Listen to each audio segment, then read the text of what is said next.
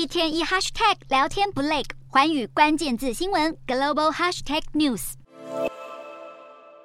The people of Taiwan are always open and welcoming to international visitors. Having said that, I think it's important to highlight that the PRC government has no right to decide or define how we engage with the world. 镁光灯点亮，摄影机架好。我国驻美代表萧美琴二十日接受美国联合通讯社专访，聚焦两岸国防是否从俄罗斯入侵乌克兰中吸取任何经验。Everything we're doing now is to prevent the pain and suffering of the tragedy of Ukraine from being repeated in our scenario in Taiwan. Um, so ultimately, we seek to deter um, the use of military force. But in a worst case scenario, uh, we understand that uh, we have to be better prepared uh, so as to fortify our defenses and to prevent an attack from harming the people of Taiwan. 要防止台湾人民受到伤害，强化国防力量至关重要。像是令俄罗斯闻风丧胆的标枪飞弹，以及把俄军打了个落花流水的刺针飞弹等，都将助我国战力一臂之力。而台美已经就其中一部分达成协议。然而，萧美琴也要向威权国家的领导人释出讯息：That force is never an option.